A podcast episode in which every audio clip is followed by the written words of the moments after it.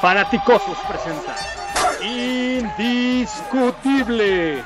Matos y Paul te platican todo sobre los Osos de Chicago. ¡Comenzamos!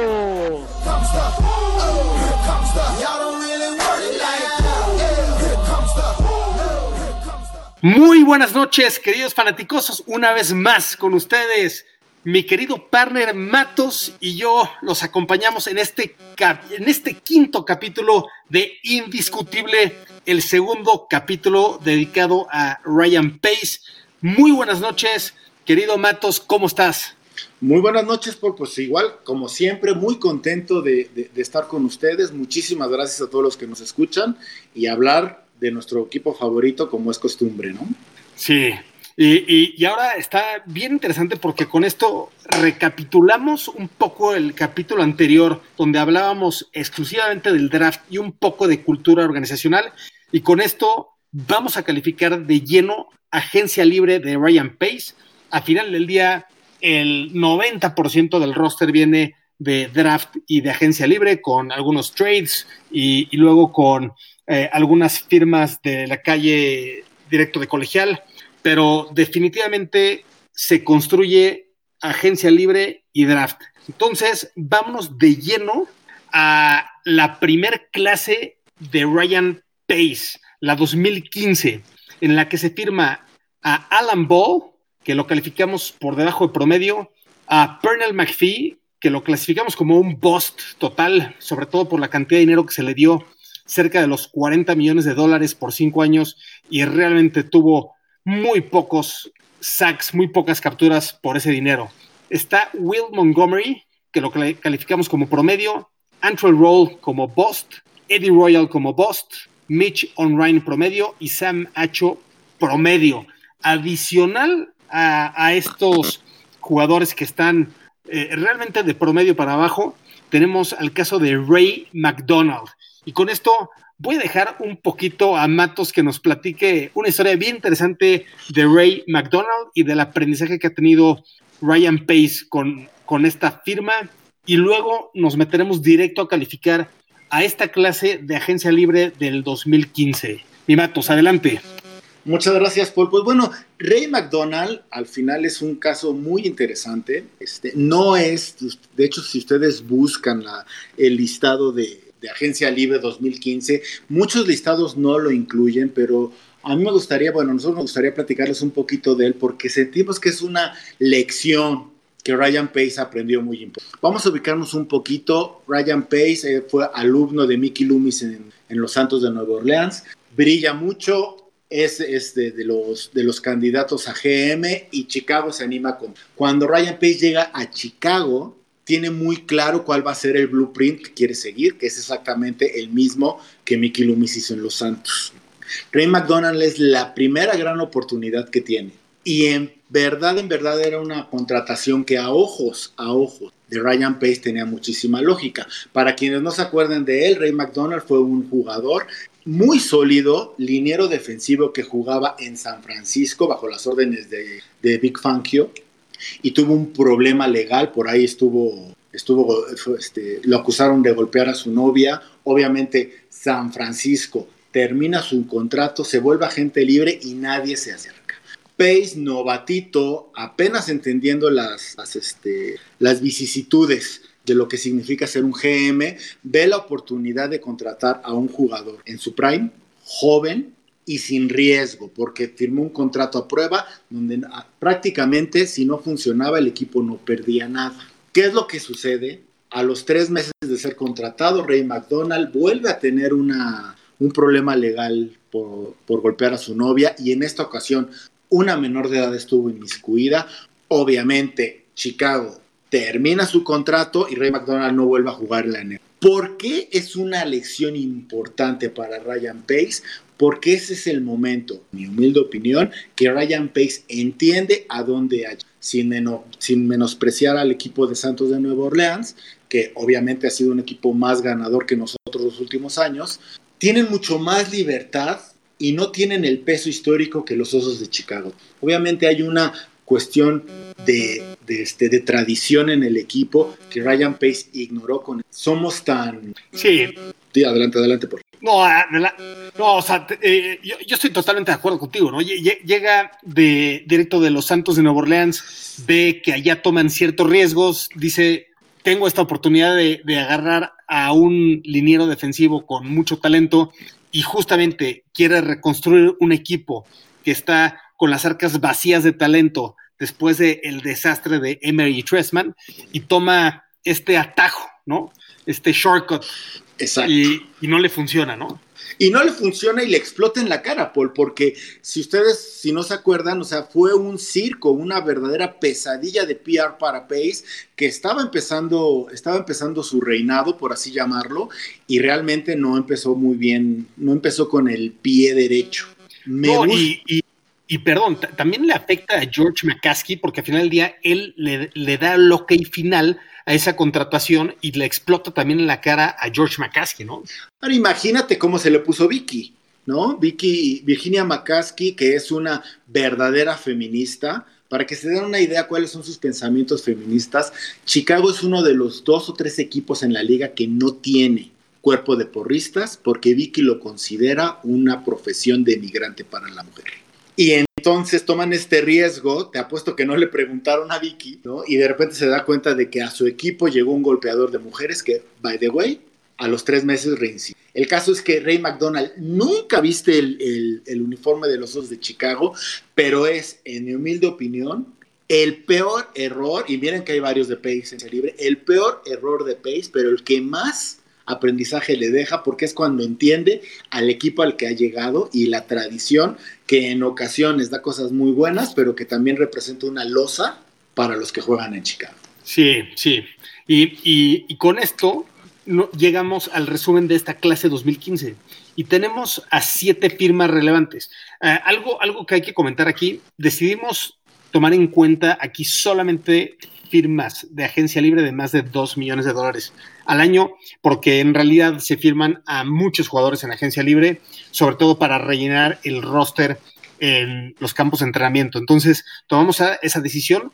Aquí eh, se firman a siete jugadores con estas características en 2015 y ninguno pasa de promedio, cero de siete. Un verdadero desastre en mi perspectiva, Master.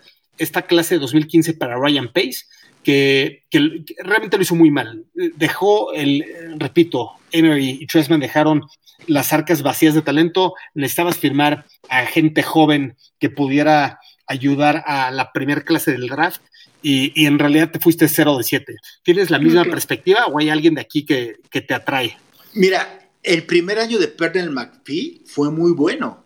Realmente Pernell McPhee en su primer año sí daba la pinta de que sin tener los grandes números que sí estaba desarrollando, se volvió un líder en el, en el vestuario.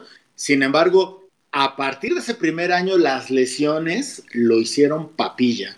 Y, desafortunadamente tuvimos que calificarlo como un bust, aun cuando tuvo un año, un primer año muy decente en el equipo, y es una tristeza, ¿no? Es, es el equivalente a Kevin White en el draft, la firma de Ferdinand McPhee. Sí, estoy, de acuerdo. fue muy poca producción y, tuvo mucho mejor producción en.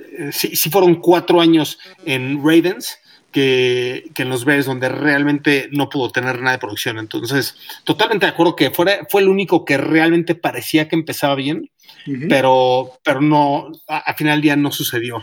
Eh, ahora nos vamos a 2016, donde en esta clase Ryan Pace aprende, es, un cuate que aprende y solamente firma a cinco jugadores relevantes. Ahí les van los nombres. Gerald Freeman, linebacker, Akim Hicks, Ted Larsen, Bobby Massey y Danny Trevathan. Esta clase nos deja con dos jugadores calificados como excelentes en Hicks y en Trevathan y, realmente el corazón de la defensa actual. Y, y, nos quedamos con Bobby Massey, que aunque no tuvo un gran 2019 y, podemos decir que lo tuvo para el olvido, eh, mala producción y además lastimado. Eh, ha sido una muy buena contratación desde 2016 hasta 2018. ¿no? Este, Gerald Freeman tuvo unos años excelentes y realmente ayudó a levantar esa defensa y, empezar a generar un poquito de miedo en los rivales. ¿no?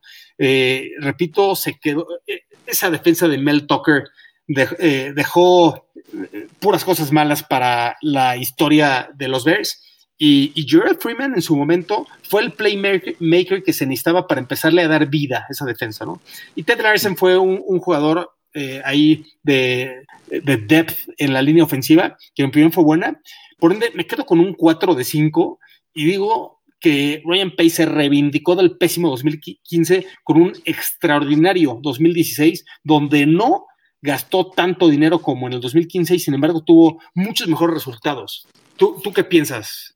No, definitivamente estoy de acuerdo, Paul. Al final es 2000, este año donde llega la joya de la corona, en mi opinión, para, para Ryan Pace. Después del fiasco de Ray McDonald, encuentra la verdadera joya de la, de la agencia libre de Ryan Pace en Akim Hicks. Akim Hicks era un jugador bueno que empezaba a despegar con el monje Nueva Inglaterra, lo trae, lo firma por Peanuts y poco sabíamos que se iba a volver top 10 en su posición. Treveiden, gran contratación, pero Treveiden venía de ganar un Super Bowl, de una super defensa de Denver, pero realmente con pocas contrataciones se empieza a notar la mano de, de, John Fox y de Big Fangio, y es cuando este equipo actual, esta defensa actual, empieza a tomar forma de una manera bastante importante. Sí, esta clase tiene a tres jugadores que se ganaron su segundo contrato, ¿no? A diferencia de 2015 que no hubo un solo jugador que se haya ganado su segundo contrato. Entonces, excelente realmente Hicks, Bobby Massey y Trevathan. Y, y, de alguna manera sigue una línea que Ryan Pace tiene más éxito, y esto es obvio, ¿no? No estoy inventando la rueda, pero tiene mucho más éxito firmando a jugadores tanto de draft como de free agency del lado defensivo. Entonces, esa es la gran área de oportunidad. Eh, en, 2017 se firman igual en estas características de relevante por, por dinero a nueve jugadores. Marcus Cooper, below average. Quentin Demps y Mike Glennon, ambos busts. Mark Sánchez, pues en realidad alguien que tampoco dejó nada sin calificación. Cairo Santos, pésimo también, se lastimó, jugó mal y, y, se empezó, ahí fue donde se empezó realmente a extrañar a, a Gold, ¿no? Luego, Dion Sims, otro bust, eh, Marcus Wheaton, que también se le pagó 10 millones de dólares por dos años, otro bust. Luego, Kendall Wright, promedio. Prince Amukamara, por encima de promedio, pero tampoco alguien excelente, ¿no? Entonces, después de un pésimo 2015, un gran 2016, otro pésimo 2017. ¿Qué, pasa, ¿Qué pasa con nuestro amigo Ryan Pace, mi Matos? No, mira, 2017 presióname tantito y lo digo al aire porque obviamente no conozco la historia de los demás equipos. Yo te puedo decir que 2017 debe de estar en la terna para la peor clase de agencia libre en la historia de la liga. ¿eh? Desde, desde un Cairo Santos, a mí tengo algo que confesar. A mí Cairo Santos me agradó mucho, muchísimo su contratación pensando en el 2018, porque Cairo Santos ya llegó lesionado. Sabíamos que Cairo Santos no iba no iba a rendir ese año. Llega y, a mí me gustó mucho porque lo que dije es, Pace lo que está haciendo es pensar en el 2018, lo que va a hacer es agarrar, asegurar los servicios de un pateador muy confiable para el siguiente. Me gustó muchísimo esa contratación en su momento. 2018, oh sorpresa, lo cortan y entonces ya no entendí nada. Definitivamente fue este fue bastante raro y, sí, una, una clase bastante, bastante mediocre. Mar Sánchez, honestamente, llegó con un papel de mentor. Obviamente los resultados nos dicen que no lo hizo muy bien porque Mitch Trubisky aún sigue batallando con su, con su desarrollo, pero para un mentor lo que le pagamos, creo que le pagamos cerca de 4 millones. Entonces, sí fue, sí fue una muy mala contratación de Pace. Y ahí, ahí es no, cuando... Escucho. Sí, perdón, o sea, además de los 17 millones de dólares de Glennon, ¿no? O sea, le metes ahí 21 millones de dólares entre Glennon y Sánchez y ya el error se hace doble, ¿no? Se hace doble, no, y, es que te juro, pero en intenciones está mal y, y, ahí a ver si no se nos echan encima por ser tan positivos, pero yo recuerdo muy bien ese año, recuerdo muy bien que fue, lo, lo, recuerdo con dolor porque fue el año que le dijimos adiós a, a Coti, a Jay Cutler y, realmente el plan era, era muy lógico. El plan era, tráete un coreback de primera ronda para desarrollar y tráete un agente libre que, sea ese coreback puente. Y si tú recuerdas los corebacks disponibles en esa agencia libre, Mike Lennon era el mejor. perdón, Mike Lennon era el mejor. A mí la contratación de Mike Lennon se me hizo lógica. Cuando me escandalicé fue cuando vi que, que, le dieron 45 millones de dólares a un jugador que no había jugado en prácticamente dos años. Ese fue el error de Sí, un contrato, un contrato también un poco mentiroso porque en realidad era un año 17 millones. Pero de todas maneras, un año 17 millones para Mike Lennon fue, un error. Aquí Pace negoció con, contra él mismo y, sería difícil que algún equipo le fuera a dar más de 10 millones de dólares por un año, ¿no? Entonces, yo, yo ahí concuerdo contigo, era el único que, que, había, pero no había realmente equipos buscando por corebacks. Entonces, eh, en mi opinión, sí negoció contra él mismo y fue pésima eh, eh, esta clase 2017, ¿no? Ah, yo creo, y, no soy objetivo porque quienes me conocen ya saben que lo amo, pero yo creo que el error fue no haber conservado a Coti como ese coreback puente un año más, te hubiera salido más barato. Sí, ahí dejar de, confiar en Kotler como, como alguien que pudiera influenciar correctamente el vestuario, ¿no? Lo cual, este, se, se dicen muchas cosas de él, pero él no era un un Brandon Marshall o... Sí, no, cáncer no él, no era un cáncer, ¿no? Él, él definitivamente era alguien que, que, no era muy agradable hacia la prensa o hacia otros jugadores, pero dentro del equipo era líder y los, los jugadores alrededor de él lo querían. Entonces, yo, yo concuerdo contigo. La mejor opción era posiblemente dejar a Jay Cutler un año más. Ahora, te voy, te voy a decir una cosa también bien cierta. No no quito el dedo del renglón y no descarto que a estas alturas ya había una ruptura entre John Fox y, Ryan Pace. Entonces, yo creo honestamente que Ryan Pace ya estaba pensando en el siguiente año, ya estaba pensando más en desarrollar a su coreback que en darle eh, herramientas a John Fox para que, para que tuviera una, una temporada exitosa o que levantar. Obviamente ya esto es una suposición de telenovela, homies, pero, pero sí da esa idea porque realmente fue una clase muy mala de agentes libres.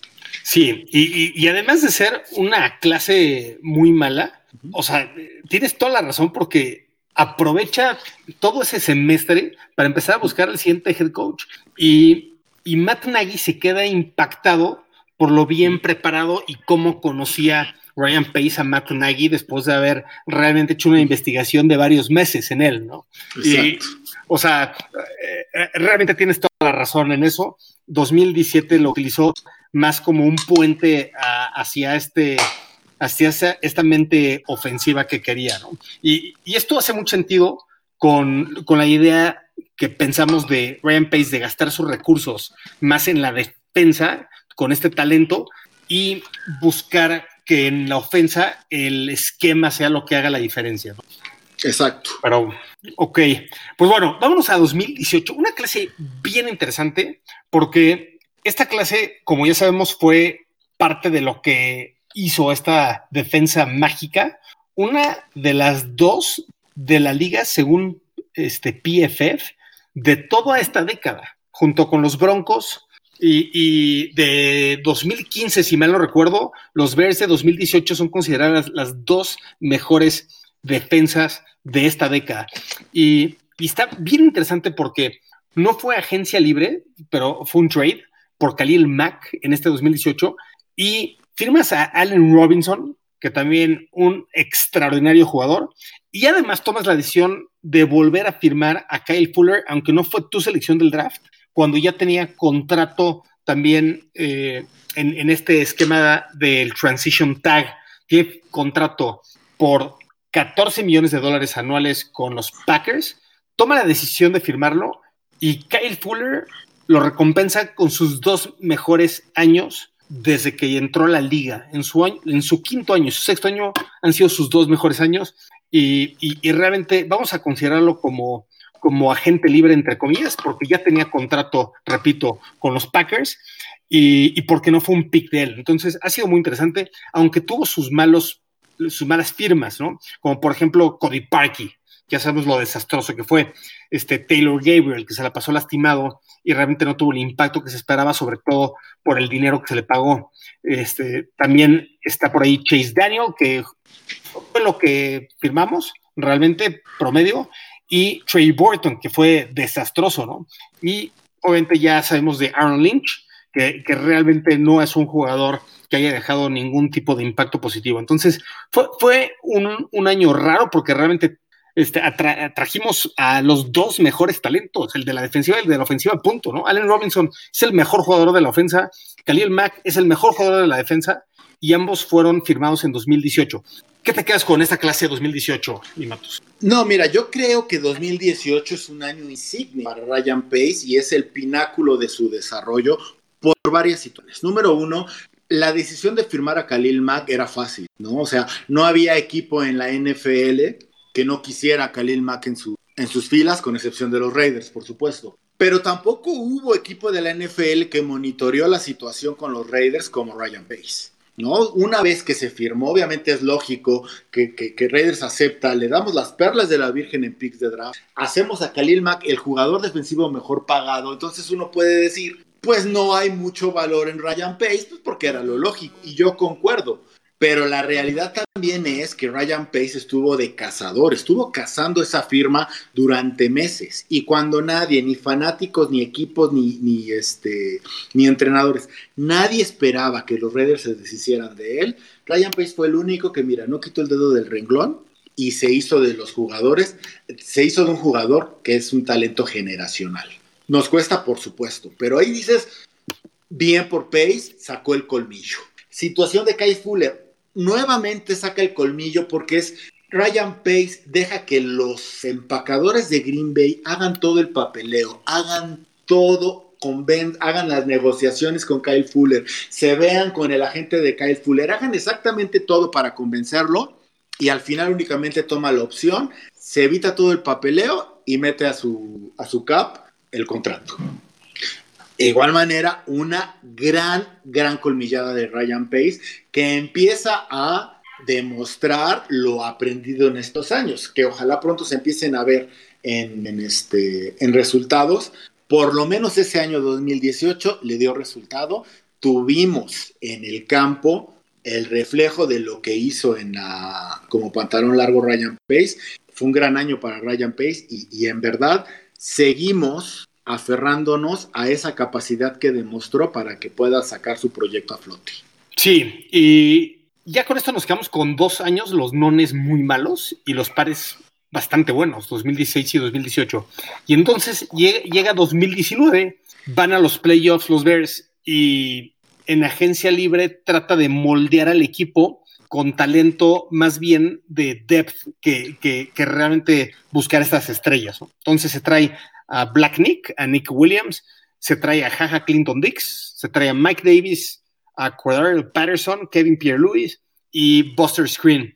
Y, realmente de los seis jugadores que firmó, el único que podemos decir que es eh, que, no es above average es Mike Davis, que realmente fue un bust, ¿no? Se, le, se le pagó prácticamente 500 mil dólares por cada toque de balón. Y y, esto, y esto fue, fue algo que fue duramente criticado Pace y Nagy, los dos. ¿Para qué te traes ese corredor si, si agarras en tercera ronda a David Montgomery? Obviamente, en el momento que firmaron a Mike Davis, todavía no habían drafteado a David Montgomery. Entonces, eh, de alguna manera entendible. Y luego toma la decisión correcta de cortarlo antes de, del límite y logran un compensatory pick de cuarta ronda que a la postre nos serviría para hacer un trade por Nick Foles en, en este periodo de agencia libre, ¿no? Eh, ¿Qué te quedas con, con este 2019 que a final del día nos va a dar varios picks compensatorios para el siguiente draft? Yo creo que es algo interesante también de mencionar. Claro, mira, empieza a jugar con esta cuestión. No olvidemos, Ryan Pace en 2018 gana el premio al GM del año, ¿no? Arma un equipo competitivo, el equipo realmente nos llenó de alegrías, ya nos la debían, es prácticamente su mejor año de Ryan Pace. 2019 sigue la tónica, por lo menos en agencia libre, llegan jugadores con mucho, pero mucho bagaje positivo. Estamos hablando de un Buster Scrine, estamos hablando de un Cordarrelle Patterson que presumiblemente fue el mejor jugador el año pasado de nuestra plantilla junto con Aaron Robinson. Entonces empieza a hacer esta labor de mantenimiento a nivel este, manejo de equipo. Y curiosamente, el único bust que tiene es Mike Davis, que es consecuencia de otro de los errores garrafales de Ryan Pace. Y eso es, y no soy objetivo nuevamente, eso es el trade de Jordan. Al regalar a Jordan Howard, un jugador insignia, un jugador que estaba dando resultados, empieza una serie de errores que a la fecha estamos acarreando y nos recuerdan de cierta manera que en la NFL los errores pues tienen consecuencias y en ocasiones son consecuencias que se estiran un poquitín. Sí, eh, eso, eso, es cierto. Eh, y, realmente se confiaron demasiado Nagy y, Ryan Pace pensando que solamente moldeando la profundidad del equipo iban a tener a, un equipo de alto octanaje para 2019. Y evidentemente aquí les, aquí les faltó meter talento a la línea ofensiva.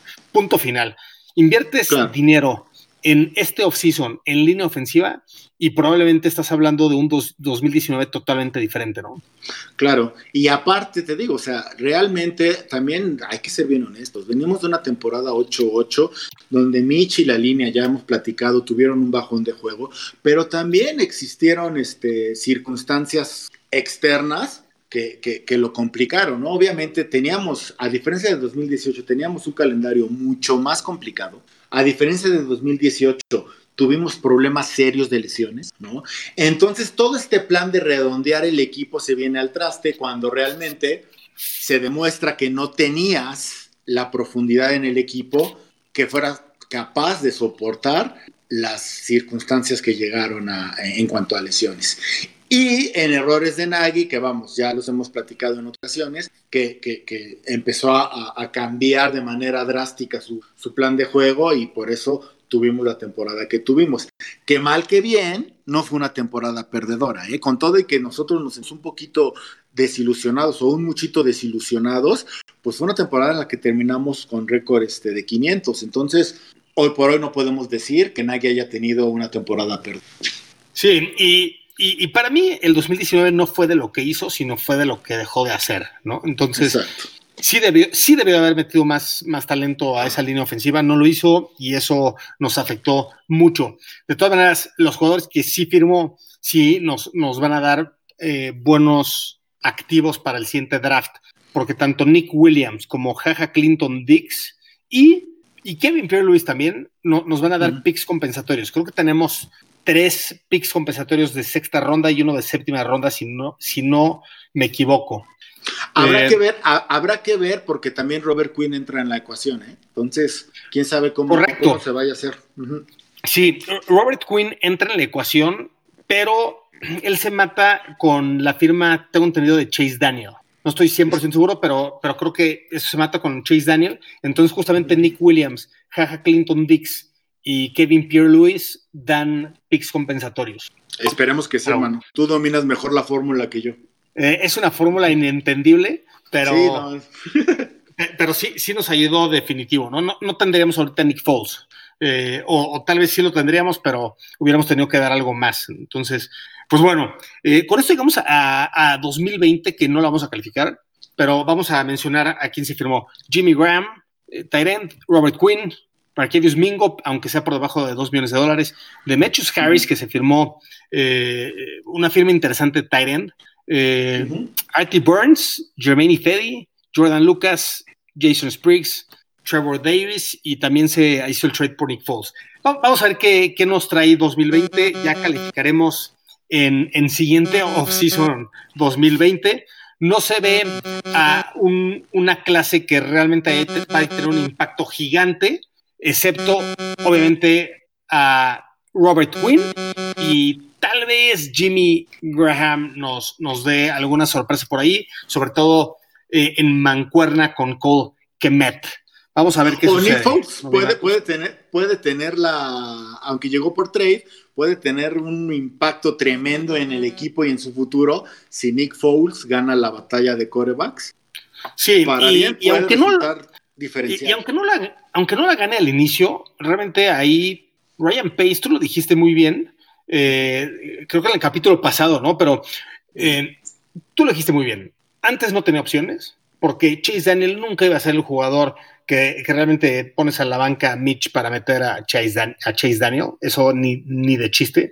Y ahora sí te lo piensas, entonces eh, funcione eh, Nick Foles como titular desde el día uno o, entra al relevo en algún momento del año o, de plano o solamente ayude a, realmente prender a Mitch, este, cualquiera sería una cuestión positiva.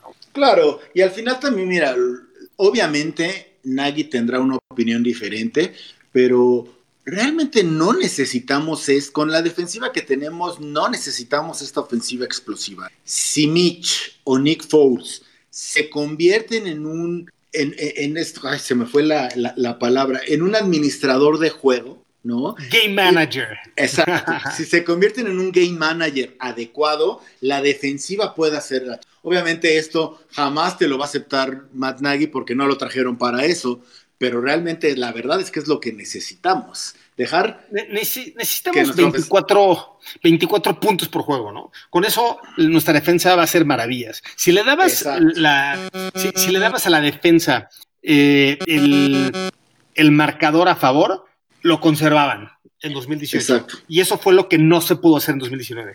Pues bueno, ¿con, qué calificación te quedas? Le diste un 4 calificación a Ryan Pace en el draft. ¿Qué calificación le das ahora en agencia libre? Mira, va a sonar un poquito rudo y un poquito fuerte y que me estoy manchando un poquito. La realidad es que llegaron buenos. La, la base real de nuestros playmakers viene de esta fase de agencia libre. Sin embargo, creo que ha desperdiciado muchísimos recursos en proyectos fallidos. Yo lo voy a mantener en la calificación para agencia libre, voy a mantener el 4, pero no es un 4 totalmente cuatro, ¿sabes? A ver, no sé si me entiendo, sino sí han llegado playmakers, la base de este equipo es, está hecha en la, en la agencia libre, pero también ha desperdiciado muchísimos recursos, han sido muchísimos este, contratos malos. A la fecha hoy, por ejemplo, todavía 2019, todavía 2020, según yo, no me acuerdo muy bien, vamos a seguirle pagando a Parky, que fue un error monumental. Entonces, no puedo calificarlo más alto, pero no creo tampoco que haya sido tan mala labor.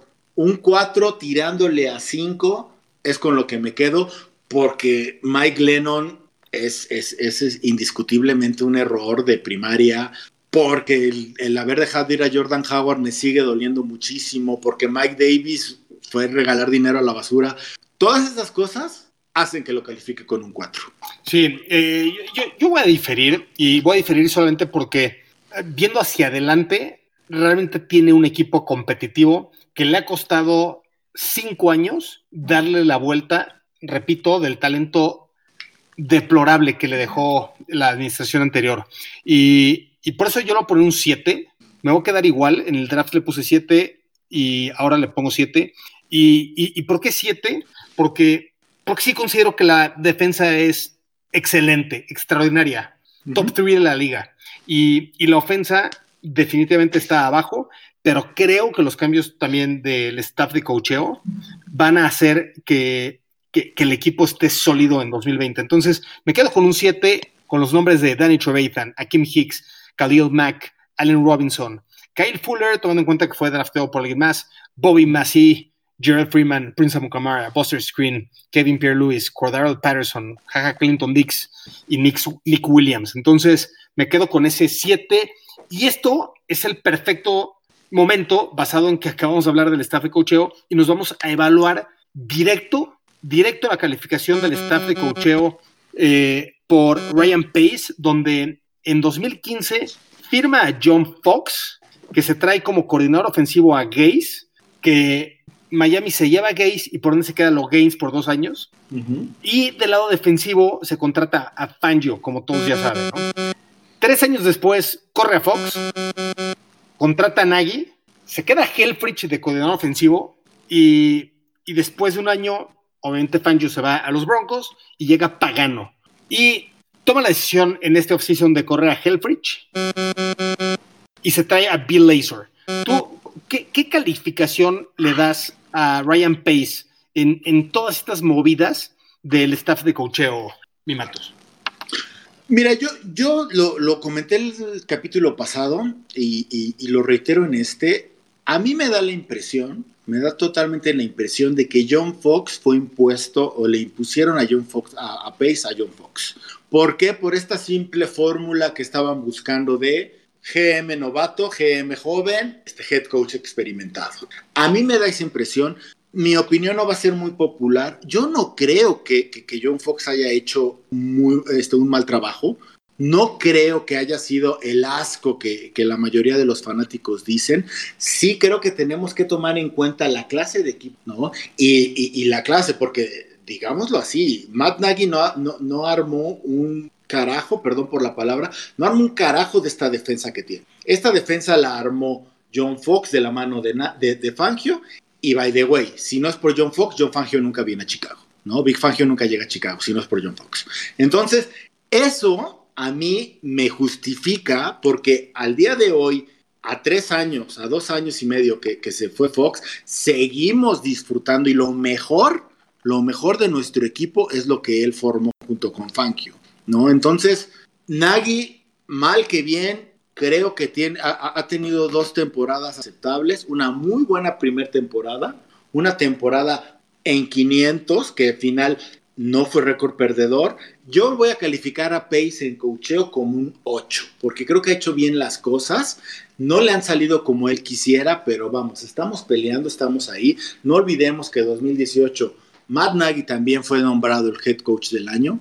Las cosas no se han dado como nosotros fanáticos esperamos, pero tengo mucha fe en que lo construido está ahí y que puede empezar a rendir frutos de una manera prácticamente inmediata, que aparte es una necesidad porque ni Pace ni Nagy tienen mucho espacio para error. Yo, yo, concuerdo 100%. Yo creo que el error más grande de Ryan Pace en su administración fue llegar a esa conferencia de prensa, de, prensa inicial y decir que el equipo estaba cerca, eh, que, que, podían firmar a algunos jugadores y que pudieran ser competitivos, ¿no?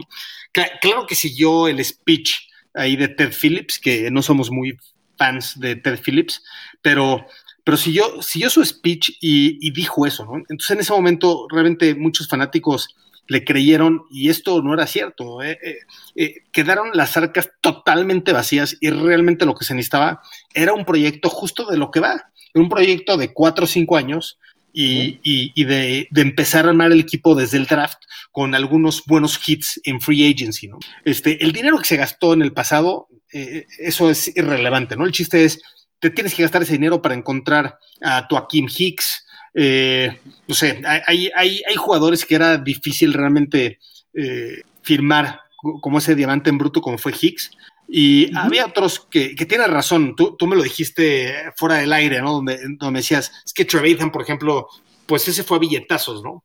Y, y sí es cierto. Entonces, yo, yo ahí concuerdo contigo que, que, Fox fue impuesto, que eso también le ayudó a traer a Fangio, y, y, Gaze fue un buen coordinador. O sea, el, el, problema fue que Gaze se fue de head coach a Miami y, y seleccionaron a los Gaines para que se quedara dos años como coordinador ofensivo, donde los Gaines fue un verdadero desastre, ¿no? Y, luego, Helfrich realmente no le hizo la vida fácil a Nagy, ¿no? No tenía a Nagy un mano derecha capaz, líder de hombres real.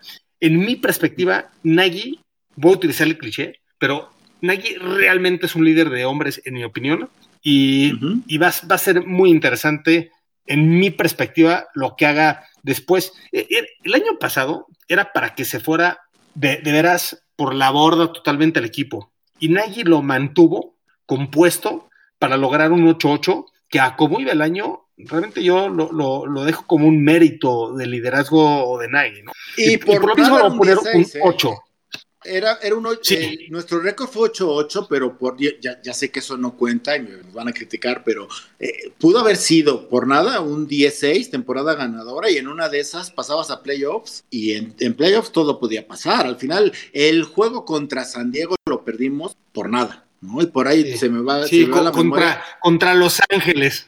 Contra los, exacto, ¿sabes? Entonces si dices, ah, no es para estar contento, pero tampoco es para tirarnos al drama, porque creo que los elementos están ahí y es cuestión, es una prueba para que sigamos creyendo y, este proyecto todavía puede salir avante. Sí, y contra Raiders, ¿no? Con ese error de Kevin Pierre-Louis, eh, en el que empezamos perdiendo muy, muy feo, le damos la vuelta al partido, ya estamos cerca de, ganar ese partido y Kevin Pierre-Louis comete el error en, en, la yarda 10 de los Raiders eh, de pegarle al pateador y eso se convierte en un desastre de drive. Y acabamos perdiendo ese partido, ¿no? Pero sí, yo, estoy de acuerdo contigo, mantuvo Nagy eh, el, barco a flote de alguna manera, por lo menos 8-8, y, eso, en, mi opinión, repito, yo voy a poner un 8 a, Ryan Pace en esta, en esta contratación, sabiendo que fue impuesto Fox, ¿no?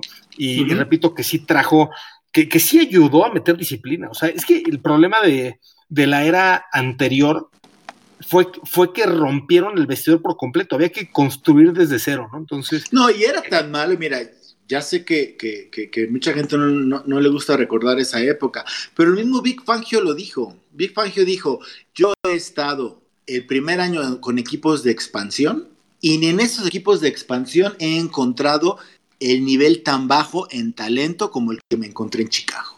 Eso te lo dice todo. ¿sabes? Te dice absolutamente la incapacidad de Emery, la incapacidad de Tresman y honestamente, qué bueno, qué bueno que ya, ya, ya tenemos esta parte de talento cubierta, ahora es solo cuestión de que lleguen, falta lo más importante, Paul, ganar juegos. Sí, sí, estoy, estoy de acuerdo contigo, aunque vamos 20 ganados y 12 perdidos en los últimos dos temporadas, ¿no? Entonces, este, la, tendencia puede estar por ahí.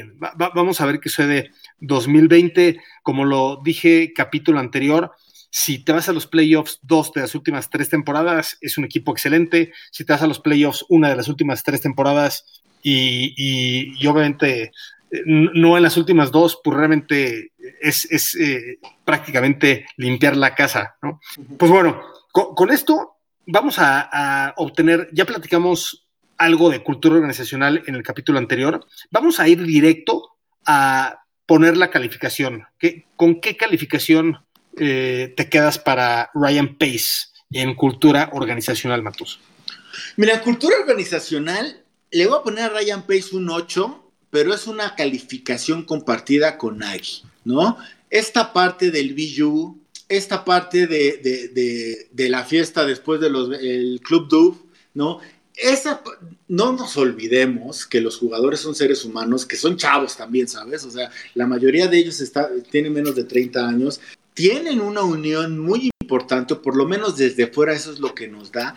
Es bien interesante, ¿no? Es, es muy, a mí el Biju de Nagy me recuerda un poquito al Do Your Job de Bill Belichick. Y para todos aquellos que digan que es totalmente diferente, recordemos que Bill Belichick pues es la excepción, no es la regla. Si a 20 años de que este hombre ha arrasado con esta liga no entendemos que el monje es la excepción y no la regla, creo que el BU tiene este, sus cosas interesantes y les voy a poner un 8 porque creo honestamente que una cultura organizacional te abre el camino a ser un equipo ganador. Sí, y, yo también le voy a poner un 8 por, por esas mismas razones, donde ha hecho todo lo que está en su poder, incluyendo hacer un proyecto que en su momento parecía que no se iba a quedar él al mando, ¿no? Eh, justamente cuando se fue Fox, donde muchos también pedían la cabeza de Ryan Pace. Y, Incluyéndome, ¿eh? Incluyéndome, lo tengo que yo, yo no, yo no, pero pero definitivamente e, eso habla del carácter que también tiene, donde, donde no piensas solamente en él, dice, esto es lo que necesita la organización para ser una organización ganadora, me quedo con 8 y eso nos da calificaciones de 6 para Matos, 7.5 para mí y, y, esto es el cierre de las calificaciones. Vamos a esperar que dentro de un año podamos evaluar otra vez a Ryan Pace, que siga en el equipo y que haya habido algo extraordinario en playoffs. Vamos a, Vamos a quedarnos con esa vibra. Eh, vamos a hacerlo. siguiente capítulo, vamos a empezar con una serie de historia. Vamos a empezar con Papa Bear. Va a ser eh, una, una serie bien interesante que nos va a llevar directo hasta los campos de entrenamiento, eh, si COVID lo permite, y, y, realmente la van a disfrutar mucho. Vamos a platicar de la defensa de 1985 también, Eh, ahí vamos a meter un- una parte de, Mai- de Mike Ditka. Eh, Repito, Gail Sayer, Sid Lockman. Va a estar bien padre esta nueva serie que vamos a tratar en este, en este podcast. ¿eh? No se lo pierdan. sí, eh, va, va a empezar a partir del capítulo 6, siguiente capítulo. Y llega entonces el momento más triste de la noche. Y recuerden, el amor por los osos es Indiscutible. Un abrazo, homies. Bear Down.